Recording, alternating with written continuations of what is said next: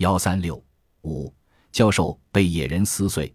四位美国探险家深人考察野人，在与野人的周旋中，独有年岁大的威尔逊被撕裂而死。为什么呢？就在四人小组卸掉伪装，从藏身处走出来时，一个五尺来高的小野人出现了。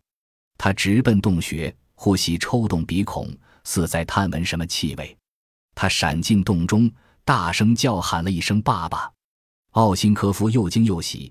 照伊万哈库的说法，他与野人生下的男孩如今已五岁，而小野人的身高相当于亚洲黄种人的成人身高。伊万曾教过小野人说话，凭这点完全证实了伊万奇遇的真实性。四个人欢欣若狂。小野人奔出洞后，立即发现了四个生人。琼斯利举起相机，对准小野人，咔的拍下一张照片。小野人惊叫一声，飞身扑到琼斯利的面前，一把夺过相机，向一块石头上砸去，然后揪住斯利小姐头发，问：“你们是谁？”奥辛科夫连忙说自己是他父亲的朋友，专程来探望他的。小野人放开斯利，斯利见相机已成粉碎，心痛不已，里面许多珍贵的镜头全给毁了。他告诉小野人，要他带着去找他母亲。小野人点头答应。四人小组在野人带领下走向森林胜利地。奥辛科夫发现小野人的语言十分贫乏，复杂一点的话他听不懂。当问及他母亲和他的生活，小野人百思不解。但丛林生活赋予了他敏捷的行动和强健的身体。这个小野人被四人小组命名为“野人一号”。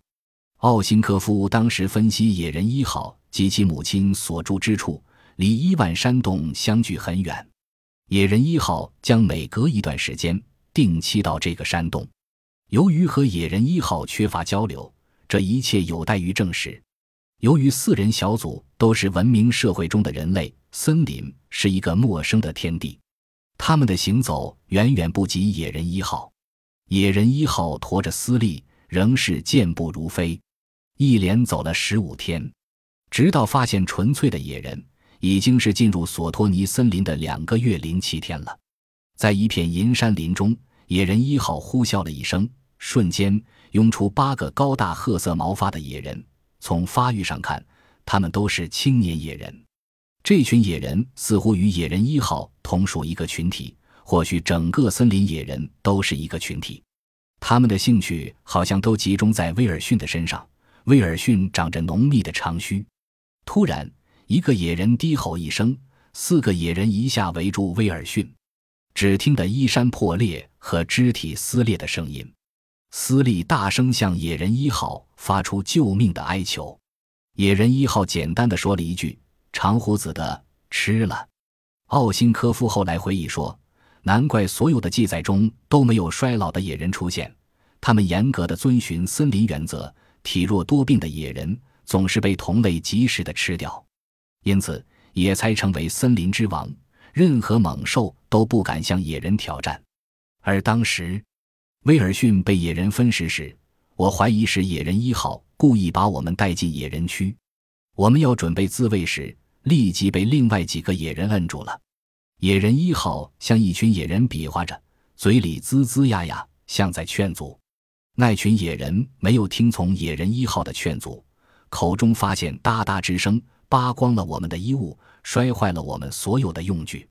我们无法生还了。人在大自然中是多么的渺小和无能为力。在威尔逊死去时，我们无力抵抗，更无法援救威尔逊。我立刻告诉汉斯博士和斯里小组，大家尽量争取逃出森林，在斯镇汇合。正当他们被野人扒光衣服，不知道命运如何的时候，野人一号带着他母亲来了，因此救了三人的性命。随后，杰汉斯被野人一号的母亲带走，奥辛科夫被另一群野人带去，他为野人的头领编了一个序号，称之为野人二号。